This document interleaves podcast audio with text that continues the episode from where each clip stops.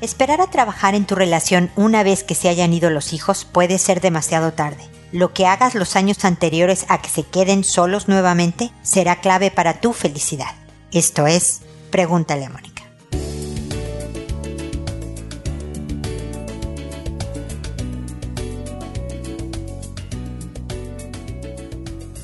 Bienvenidos amigos una vez más a Pregúntale a Mónica. Soy Mónica Bulnes de Lara, como siempre feliz de encontrarme con ustedes en este espacio que habla del pasado para un mejor futuro.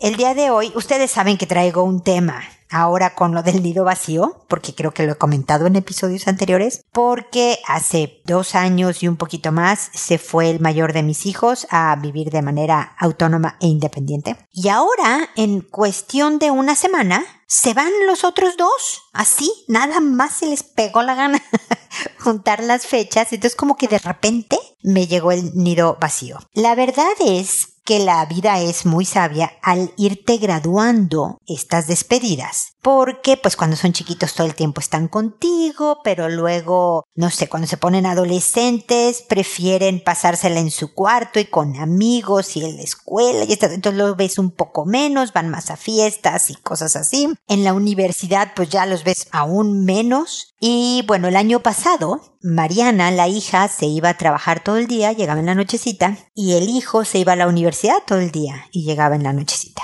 Entonces ya como que me estaba acostumbrando a por lo menos un buen pedazo del día, porque saben que yo trabajo y he trabajado siempre desde la casa. Entonces, pues yo estaba yo acostumbrada a que mis compañeros de trabajo, que son mis pacientes, cuando doy una charla, mis compañeras de trabajo son mis dos perritas y así, esa era mi, mi compañía. Pero luego se viene una pandemia y paso de comer yo sola todos los días, por ejemplo, a mediodía, a tener la casa llena. Es decir, los dos hijos están aquí de tiempo completo y el marido también. Ha sido un muy buen año con sus roces y sus momentos no tan fáciles por ansiedades y encierros eh, y 24/7, pero pues los tenía todos todo el tiempo. Y de verdad fue aprender a ponerle más agua a los frijoles, como decimos en México, a volver a hacer como más de comer, porque había más gente que comía. Y ahora de sopetón, no solo se van dos hijos, sino que en mi marido, mi marido, perdón, en un mes más, o sea,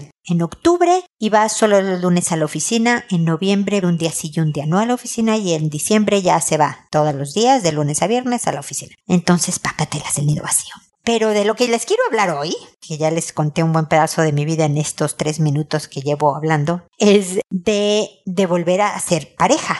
¿No? Porque por más que se vaya a la oficina, pues va a regresar todas las noches. Y desde luego los fines de semana, aunque normalmente uno de los días comemos a mediodía con el hijo mayor y su novia, ahora va a ser Mariana y su novio, me imagino, con los que nos juntaremos los fines de semana, el otro hijo se va a Europa a buscar suerte, o sea, seguiremos viendo los hijos, la gran mayor parte del tiempo estaremos mi marido y yo fuera de horas de trabajo juntos los hijos son un buen distractor, ¿no? Siempre tienes, si estás enojada con la pareja, pues está el hijo, la hija, el, ¿no? Que, con los cuales puedas conversar o distraer tu atención hacia el pequeño, mediano o grande hijo tuyo que está en la casa. Cuando ya no está ese distractor, si no te has preocupado por mantener una buena relación de pareja, la cosa va a estar más difícil. Incluso te puedo decir, si cuando se van los hijos están en una mala racha tú y tu pareja, pero se han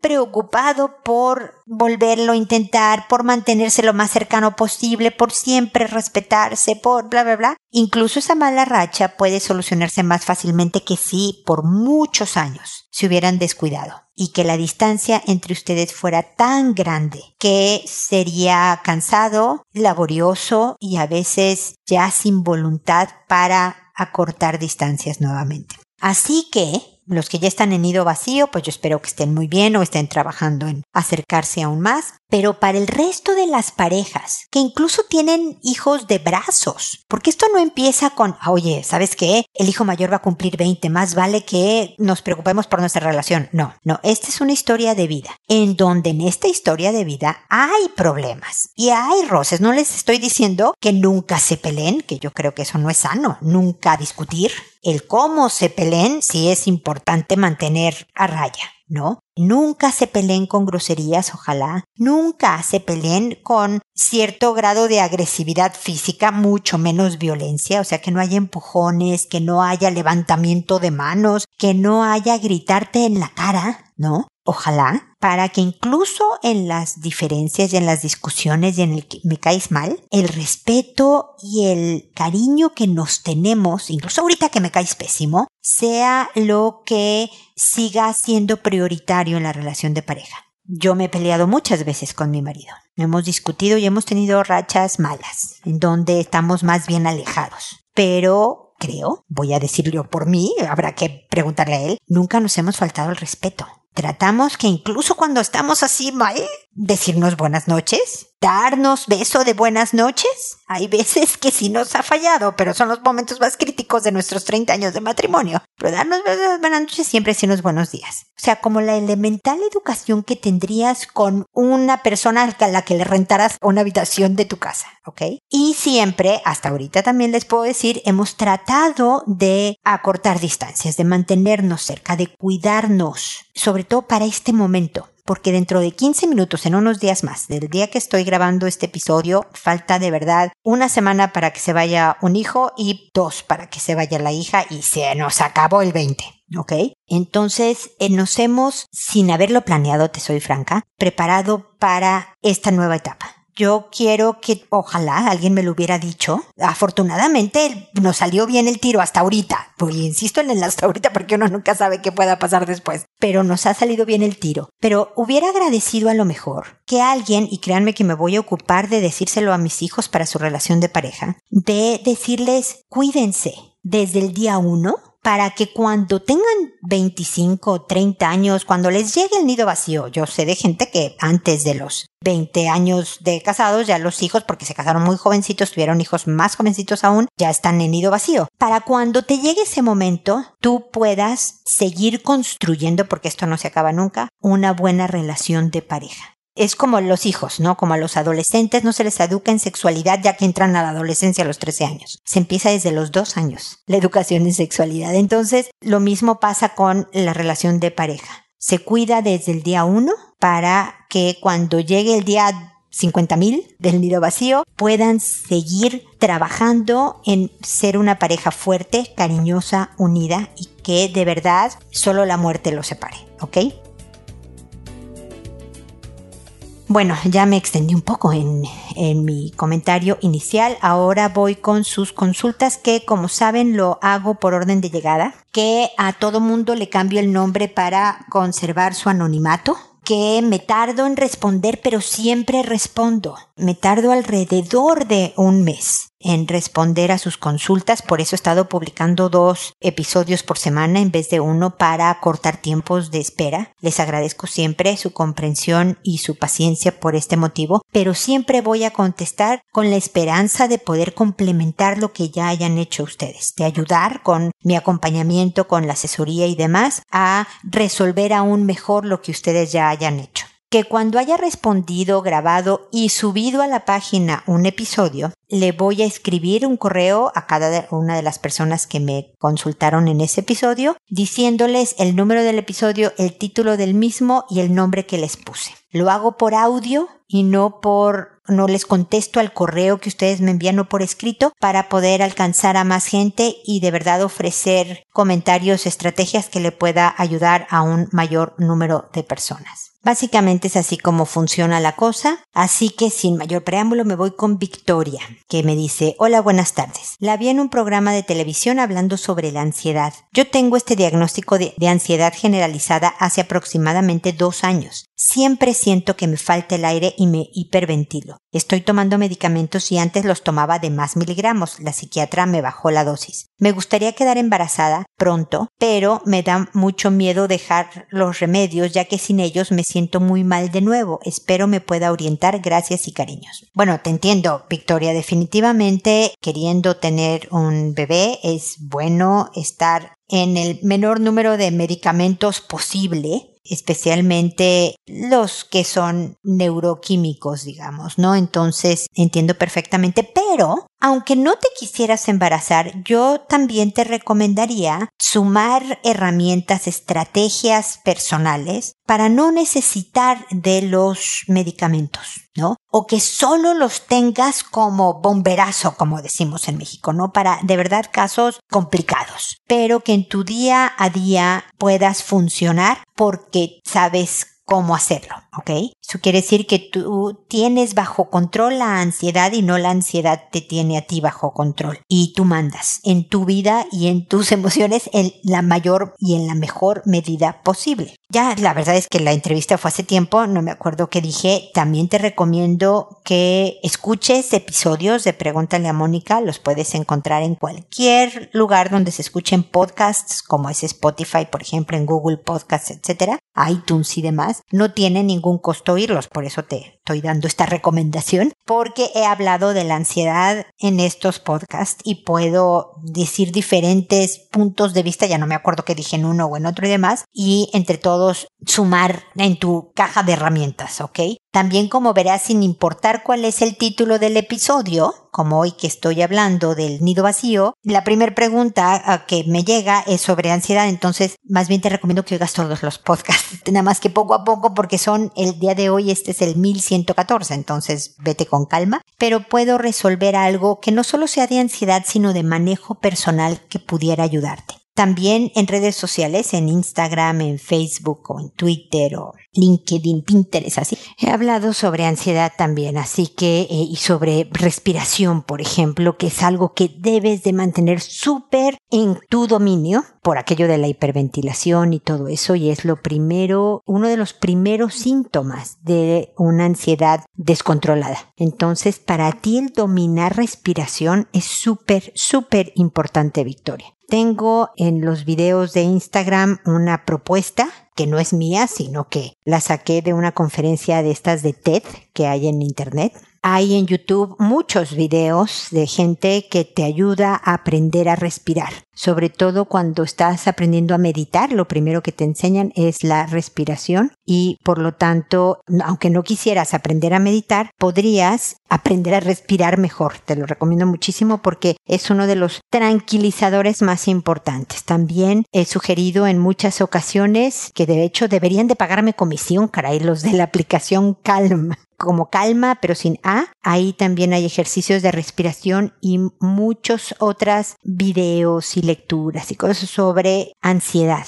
Tu cuerpo en ansiedad está reaccionando a normalmente a alguna situación que es anormal, anormal en el sentido en que a lo mejor no amerite tan elevada respuesta, ¿no? Si yo, por ejemplo, voy a hacer una prueba y las pruebas por sí mismas provocan ansiedad y de hecho necesitamos de este estrés porque en una medida, en buena medida, las hormonas del estrés, las relacionadas con la ansiedad y todo esto, te hacen tener un mejor desempeño en una prueba. Imagínate, estar algo alterada porque te preparan para una batalla y entonces esta batalla, en tu caso, es la prueba, ¿no? El ejemplo que estoy usando ahora. Y entonces sueltan hormonas que te ayudan a tener una mejor concentración, mejor memoria, estar de verdad más atenta a lo que vas a hacer. Te preparan bien cuando se salen de control estas hormonas porque te pusiste muy ansiosa, te quedas en blanco, se te borra todo lo que hubieras estudiado, estás tan nerviosa que hasta sientes náuseas o te hiperventilas, entonces estás más concentrada en que te sientes mal físicamente y no en lo que estás haciendo. ¿Te fijas? Entonces, pero si tú a la prueba le dices, uff, pero mira, ya estudié, estoy preparada, porque también hay que hacer cosas para bajar la ansiedad, ¿no? Tienes que prepararte para la prueba y es un desafío, pero puedo con él, tu cuerpo va a decir, puedo con esta situación.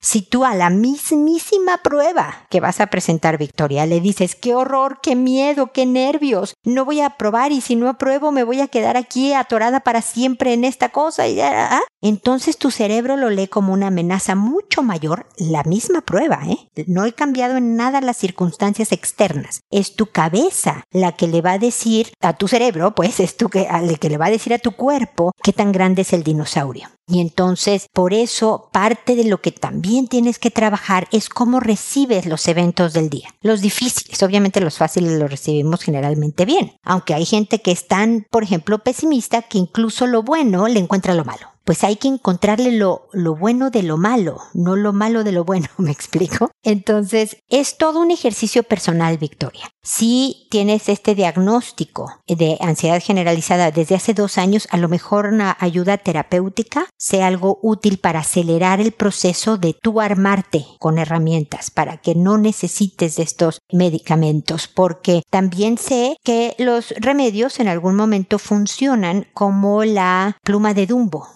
¿No? ¿Viste la película Dumbo del elefantito que creía que gracias a esa pluma que el ratoncito le había dado podía volar y que sin esa pluma no podía volar? Hasta que un día se le zafó la pluma en pleno vuelo y Tumbo se dio cuenta que podía volar con o sin pluma. No era la pluma lo que hacía la diferencia. Las medicinas a veces nos dan una sensación de seguridad que es esta pluma. Y créeme, yo he estado ahí, Victoria, porque yo tuve crisis de ansiedad hace mil años, cuando tenía como 26 años, 25, 26. Y para mí las medicinas se volvieron eso, la seguridad de saber. O fíjate, cuando estaba en la calle, el pensar si estaba cerca de un hospital donde me pudieran atender si yo dejaba de respirar, aunque nunca se te cierra la garganta en un ataque de ansiedad. Está comprobado que los ataques de ansiedad no cierran la garganta por completo, nunca vas a dejar de respirar, pero la sensación es tan real y tan angustiante que yo si iba por una calle pensaba, ah, perfecto, está el hospital no sé qué, no sé cuánto en este lugar. Ah, por, ah, allá está la otra clínica que me puede... Imagínate el grado de dependencia que puedes llegar a tener cuando estás tan asustada. Yo desde esa edad afortunadamente no he vuelto a tener una crisis de ansiedad gracias a las estrategias y herramientas que aprendí en aquel entonces. No necesité medicamentos después de ese evento, Victoria. O sea, de ese episodio horrible de entre los 25 y los 26 años. Así que, que fue de varios meses, ¿eh? No creas que no.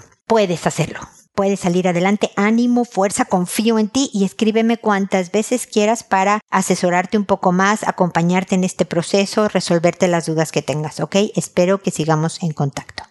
Ahora es el turno de Yesenia que me dice, hola Mónica, quisiera pedirte tu ayuda para explicarme a mi hijo de 12 años sobre sexualidad. ¿Cómo le enseño que el tener novia y el sexo deben ser a su debido tiempo? Ya aún es pequeño para eso. Es muy difícil para mí, soy madre soltera. Hace unos meses descubrí que sus amigos del colegio le envían mensajes con pornografía en los grupos de WhatsApp, de donde los hice eliminarse. Además son groseros y se hablan con palabras en doble sentido. Comenté el caso en el grupo de papás, pero muy pocos me hicieron caso. Hace unos días me preguntó si yo había disfrutado lo que hice con su papá para que él naciera, y me quedé plop. A lo cual le contesté que sí, que no era nada malo, pero son cosas de adultos, y le dije que por qué me preguntaba esas cosas, a lo cual respondió solo curiosidad y sonrió con picardía. Hoy me pregunta cómo fue mi primer beso, que si me gustó, y de ahí me contó que su vecina, una niña de su misma edad, hace tres años atrás le había dado un beso con todo y lengua, y le pregunté qué hizo él y qué sintió, me respondió que le había gustado porque la niña era linda y que por eso había respondido a su beso porque le encantó. Además me preguntó que si era normal que un niño se masturbe a los 16 años. En verdad soy mujer y muchas de sus emociones no las comprendo, no las viví, pero quiero orientar a mi hijo de la mejor manera sobre sexualidad, cuerpo, su autocuidado y a la vez mejorar su autoestima y personalidad para que sea capaz de analizar lo bueno y lo malo, en todo sentido. Me preocupa no saber orientarlo bien y que un día con los cambios de la juventud lo induzcan al sexo desde niño y él no sea capaz de decir no. No sé si le contesté bien o como qué debí de decirle. Yo siempre le digo que si siente dudas me pregunte, que si no sé, buscaré la respuesta pero que puede contar conmigo. Agradezco mi oriente. Han sido muy difíciles estos días. Yo solo le digo que todo a su tiempo y que no tenga afán de crecer y vivir cosas que ahora causan curiosidad, pero que más adelante cuando sea un adulto responsable va a vivir y a disfrutar responsablemente que viva como niño, que el sexo debe de ser responsable y asumirlo implica que pueda llegar un bebé a su vida y por ende cuando eso suceda, él mantenerlo, cosa para lo que aún le falta tiempo. No sé si lo hago bien, por favor oriénteme para hacerlo mejor y que mi hijo confíe en mí. Sé que hay cosas que no me va a contar nunca, pero que no me tenga miedo. Gracias, muchas gracias por su consejo. Qué bárbara, Yesenia, lo estás haciendo muy bien, creo yo. Yo sé que, o sea, da mucho nervio estos temas y nos aterra lo que un hijo pueda hacer antes de tiempo. Pero el que tu hijo te pregunte las cosas que te pregunta que tenga la confianza para acercarse. No es frecuente que un niño de 12 años se acerque con su mamá y le diga preguntas como a ver el beso y lo que hiciste para tenerme y todo eso habla de que has construido una muy buena relación con tu hijo. Y además eres una mujer joven pero sabia porque sabes que no te lo va a contar todo, que te va a contar todo lo que él quiera contarte, nada más que no lo vas a poder obligar a contarte lo que no se le va a pegar la gana. Sí que en general vas muy bien. Yo te sugeriría que preguntes más no solo el por qué quieres saber esto, quién te contó esto, quién te, ¿no? Sino que también le digas, ¿por qué crees que te digo que es de adultos? ¿A qué crees que me refiero cuando digo que es cosa de adultos? ¿Por qué de adultos, hijo? ¿No? Para saber cómo piensa él y si está recibiendo el mensaje, a lo mejor con sus palabras y de su manera, pero que realmente está asimilando lo que tú le estás diciendo, preguntar es útil. También es eh, bueno hablar no solo, por ejemplo, a la hora del sexo, no solo de los bebés. La verdad es que los papás nos preocupamos mucho de que los hijos, sean hombres o mujeres, queden embarazados, ¿no? La niña queda embarazada, el niño embarace a alguien, pero al igual es el hijo es de los dos. Entonces, pero no hablamos de enfermedades de transmisión sexual. Y que, por ejemplo, y creo que en mi página está el artículo, no estoy segura de si lo traduje, pero por ejemplo, sé que hay un episodio que yo hablé de sexo seguro, entre comillas, Yesenia. Lo mismo que le dije a, Victoria. Te invito de verdad a escuchar todos mis, mis podcasts. En ellos hablo de los hijos y de muchos temas diferentes que conforman a la persona. Todo lo que son tus inquietudes como personalidad, autoestima, pensamiento crítico, decisiones bien pensadas e inteligentes, riesgos calculados. De verdad te invito a que poco a poco, una vez al día, una vez por semana, aunque te tardes muchos años en terminar de escuchar, porque yo he publicado por lo menos una vez por semana. Muchas veces he publicado más episodios por semana, por lo que les digo, para cortar tiempos, y llevo 1114 y llevo 15 años. Así que te va a tomar tiempo, pero no me importa, porque de verdad ahí hay un compendio, una enorme cantidad de información de diferentes temas que al final son de relaciones interpersonales y de desarrollo personal y que pueden aplicar a hijos, padres, persona, pareja, a donde tú lo pongas. Esa sería una de mis, de mis sugerencias también. Otra es ayudarte con un hombre, Yesenia. Eres mamá soltera y te entiendo cuando me dices yo hay cosas que no comparto. Mi, ya lo sé, quienes me oyeron, ténganme paciencia. Lo que siempre cuento es la anécdota esta de mi hijo. De 11 años tenía él cuando me dijo que quería hablar con su papá. Yo le dije, pues no está ahorita, pregúntame a mí. Y él me dijo, no mamá, tú no tienes esas partes. Y me dio mucha risa en su momento, pero también me pareció muy cierto. Yo no puedo saber cómo se siente tener un testículo, ¿no? Porque nunca he tenido uno. Y aunque dicen que los ovarios es el equivalente, pues sí, pues están adentro de mi cuerpo, no tengo idea, no nada, ¿no? Entonces, hay cosas que la asesoría, las conversaciones, el buen ejemplo de un hombre en su vida sería bueno. Y entonces es como que nombres un padrino que puede ser tu hermano, tu primo, tu tío, tu abuelo, tu papá, alguien de tus confianzas y que comparta tus valores y con el que hables primero para decir, mira, a mí me interesa que aprenda esto y esto y esto y que trate a las mujeres así y asado y que espere cuando tal para asegurar que están en el mismo canal. Tú no quieres decirle a tu hijo, espérate a que seas adulto para tener relaciones y que este hombre le aconseje de, ay, mira, tú a los 16 no hay problema tener relaciones mientras no te descubran. Tú quieres que le dé un buen consejo y que con su autorización desde luego la aceptación de esta persona, puede entablar una buena relación con tu hijo, que no sé, una vez al mes se vayan al cine, a jugar básquet, a comer un helado y que convivan, no para hablar de sexualidad cada vez,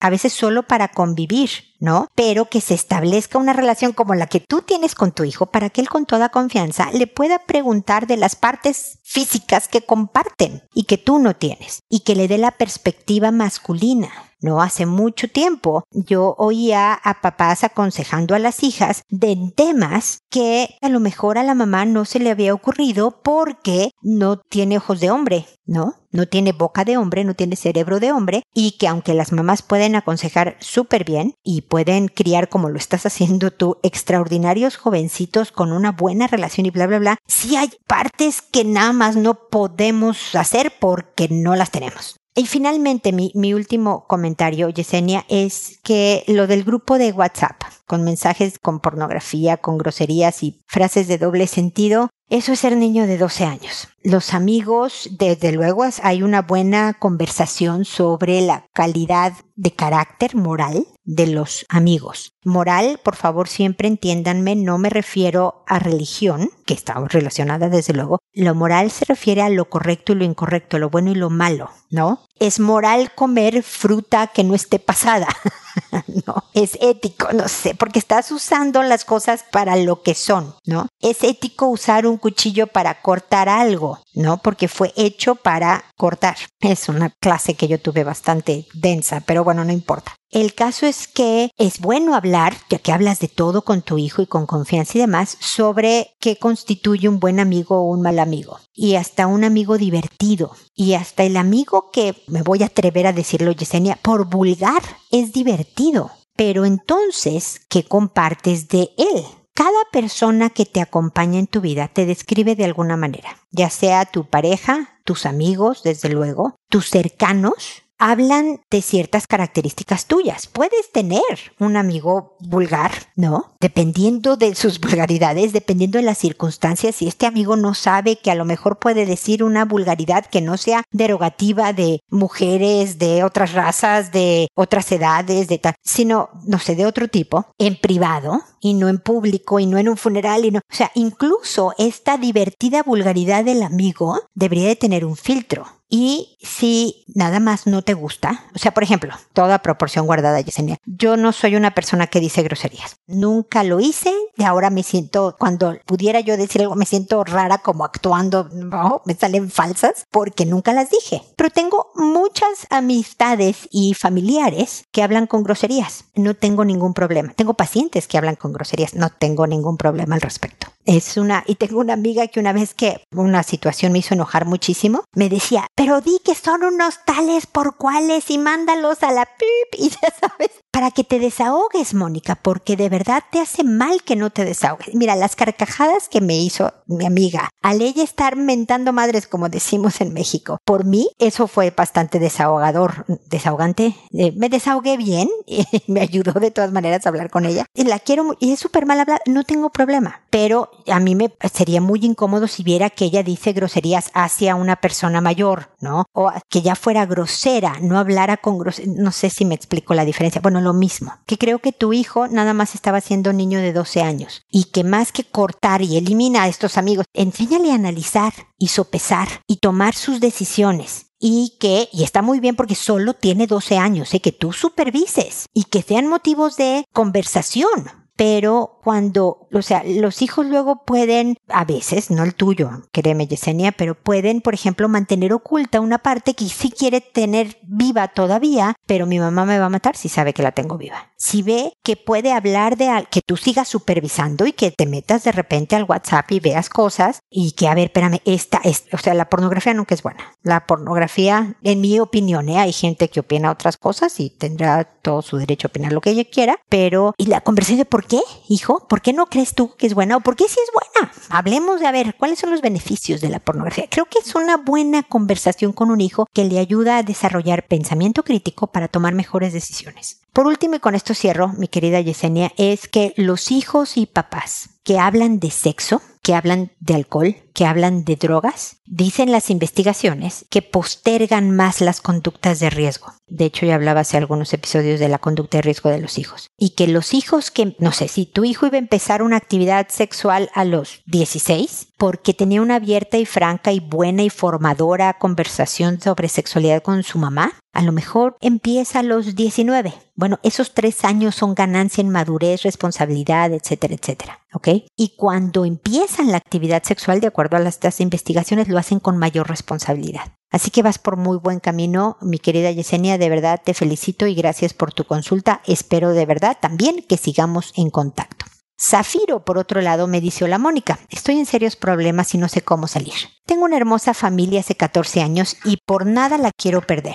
Te cuento, mi marido me fue infiel hace mucho tiempo atrás y eso me marcó mucho como mujer al punto de replantearme muchas cosas. Y en aquel entonces yo quise dejarlo a pesar de que mis niños eran chiquitos. Me había propuesto salir adelante con mis hijos y sin él. Pero él nunca se fue. Se arrepintió hasta las lágrimas y lo perdoné y seguí por mis hijos. Sinceramente no por mí. Siempre dije que lo hice por ellos, porque eran felices con su padre y lo son. Ellos lo aman. Él cambió para bien luego de aquello, pero algo en mí ya no era lo mismo. Me dejé de lado lo que sentía, lo que quería con tal de darle una familia a mis hijos. No estoy hablando de pasarla mal, pero no era lo que quería. Con el correr del tiempo me fui acostumbrando y lo quiero, pero no sé si lo amo. Él fue mi primer hombre, aunque no estaba muy enamorada con el correr del tiempo, me enamoró su persona. Solo que se equivocó al enterarme de su engaño para mí se me derrumbó todo, por más chico que haya sido. Hace un tiempo atrás conocí a un hombre que sin intenciones de engañarlo, porque se conocen, nos fuimos acercando, mediante charlas y bromitas hasta que pasó lo que no tenía que pasar.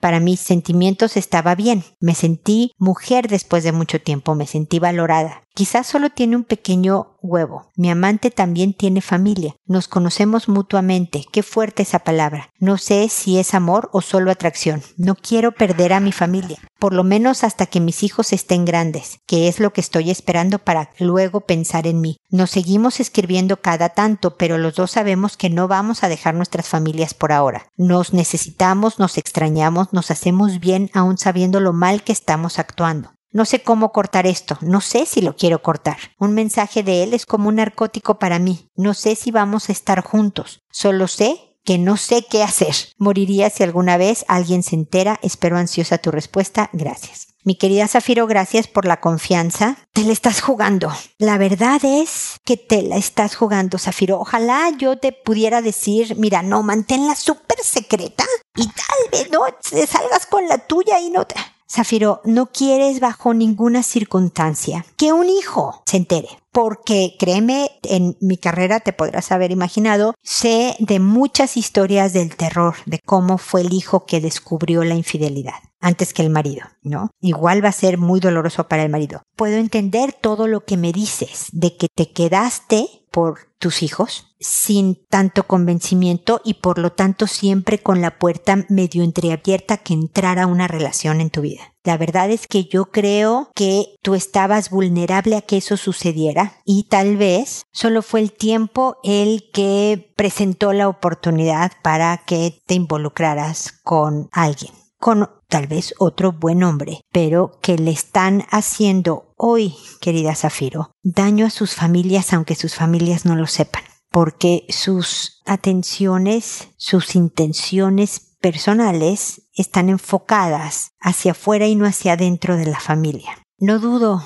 que tu marido también sea un buen hombre y que ya no sea desde aquel error que cometió hace tantos años, no me importa si fue chico, grande, largo, corto, no me importa, perdió, rompió algo que en ti ya no pudo reconstruirse. Yo no sé si para cuando tus hijos sean adultos o independientes o a la edad que tú dispongas, ya no te quedes igual con él. Pero mi terror, mi querida Zafiro, es que alguien sepa alguien sepa y tú sabiendo que están haciendo mal, porque me lo dices, sabiendo lo mal que estamos actuando, fueron tus palabras, que tú sigas haciéndolo, también te hace daño a ti en el concepto que tienes de ti misma. Ya sé que aquí no hay lado, ¿no? Si terminas con él te haces daño porque es algo que te hace bien, te hace sentir mujer, te hace sentir valorada, te hace sentir atractiva, bla, bla, bla. Si no terminas con él, te estás haciendo daño en cuanto al concepto de ti misma, de seguir actuando mal,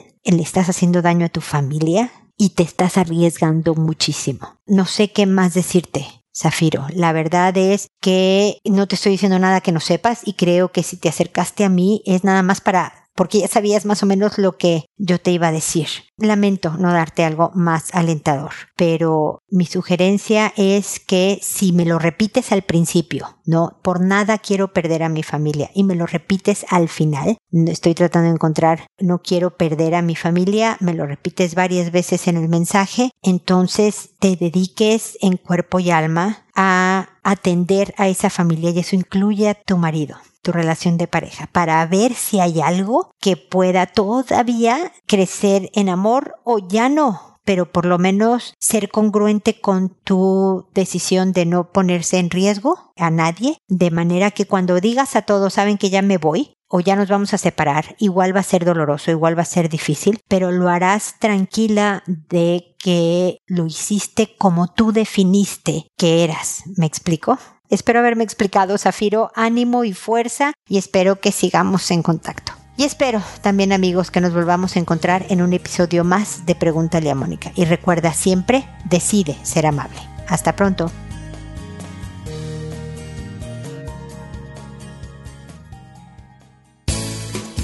¿Problemas en tus relaciones?